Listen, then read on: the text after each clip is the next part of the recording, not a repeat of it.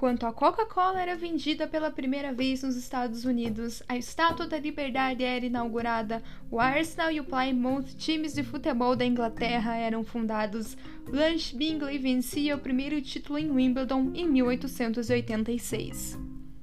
Blanche Bingley nasceu em 3 de novembro de 1863 em Greenford, Londres, filha de um rico proprietário de alfaiataria. Ela era membro do Ealing Lawn Tennis and Archery Club.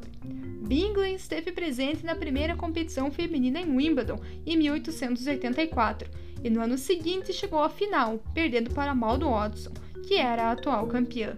Foi em 84 que Bingley ganhou o primeiro título em Chiswick Park. Em 86, ela foi novamente à final de Wimbledon, dessa vez vencendo Watson por duplo 6-3. Bingley tem um recorde de 13 finais em Wimbledon e uma distância de 14 anos entre o primeiro e último título.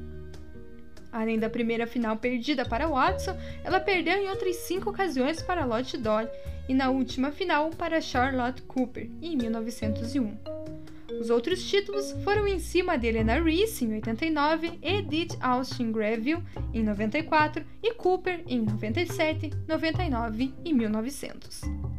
Além de Wimbledon, Bingley venceu também o Irish Championship três vezes, o German Championship disputado em Hamburgo duas vezes, batendo Cooper na final em 97 e Muriel Robb em 1900. E além disso, ganhou 11 vezes o South of England Championship em Eastbourne entre 1885 e 1905. Bingley venceu o último título de Wimbledon aos 36 anos e continuou a jogar até 1913, quando tinha 49 anos.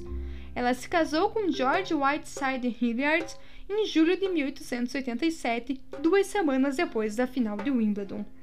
Ele também jogou tênis entre 1886 e 1914, além de se destacar no cricket. Depois do casamento, Blanche foi acreditada em alguns títulos como Blanche Bingley Hilliard. Ela morreu em 1946 na sua casa em West Sussex e foi introduzida no Hall of Fame em 2013. you